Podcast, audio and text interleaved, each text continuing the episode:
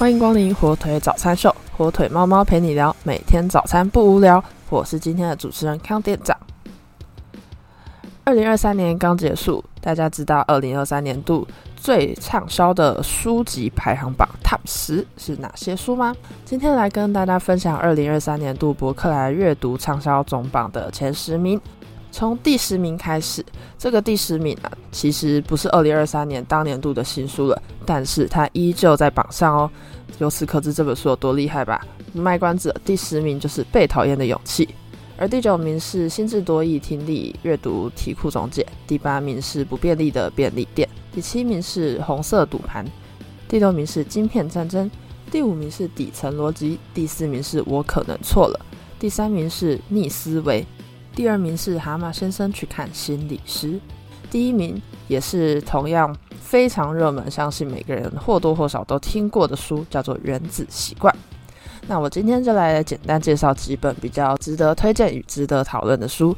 先从第十名，也就是多年来都在榜上有名的《被讨厌的勇气》这本书，到底在讲什么呢？它探讨了一些每个人都会遇到，但可能没有注意到的问题，例如说，为什么人们总是无法改变，或者是为什么人们会对自己感到很自卑，而且总是挥之不去呢？为什么我们要一直活在别人的期待之下，或是为什么现在无法感受到真实的幸福？这些问题呀，可能都是因为我们缺少了被别人讨厌的勇气。你会说，以上的问题都在怪别人，都是别人的错吗？其实这些问题不在于这个世界长什么样子，而是在于你自己是怎么想的。所以这本书主要就是想要告诉大家说，有些时候我们觉得这个世界不够好，但我们应该自己换个角度想，我们只是缺少那一个被讨厌的勇气。只要我们换个角度想，这个世界还是很美好的。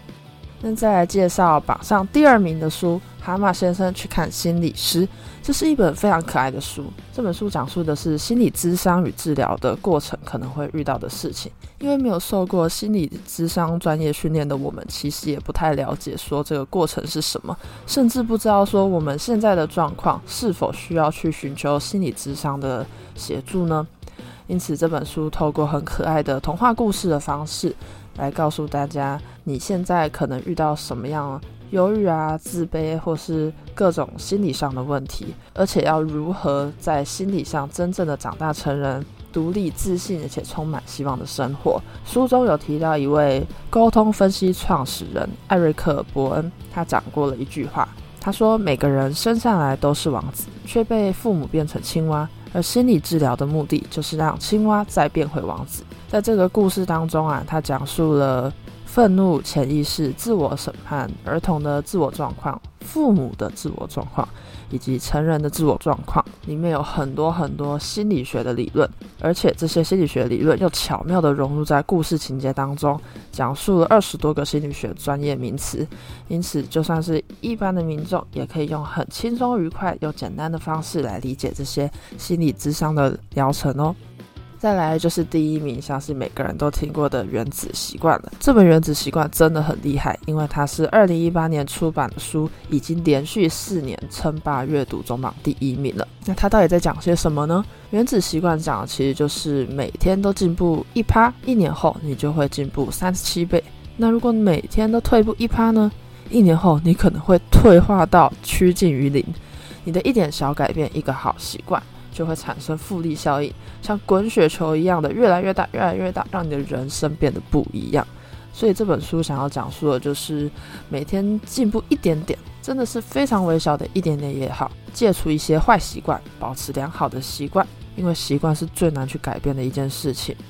我们必须要克服缺乏动机以及意志力的这些问题。让我们拥有更强大的身份认同以及信心，最后就可以让这些微小的改变日积月累的对你的人生产生硕大的改变。我想这本书阐述的理念，大家或多或少大概都听过，但它一定是讲述的更加详细，并且对你的人生真正的有改变，让理论不止在书里面，还可以实际应用到你的生活当中。那除了以上介绍这三本书之外啊，其实这排行榜当中其他书籍也都很值得推荐。像是我可能错了这本当年读的新书，就是要带领读者们一起摆脱焦虑的风暴。而《逆思维底层逻辑》这两本书啊，只是鼓励读者去面对这个世界的变局，要拥有奋力抵抗的这种意志。因此，这些好书也都上了二零二三年的阅读中榜。今天推荐的这些书，如果有兴趣的朋友，也可以去找来看看哦。以上就是今天火腿早餐秀的内容啦。获取小知识的同时，早餐也吃完了吧？祝你今天也有个活力满满又美好的一天。火腿早餐秀，我们明天见啦！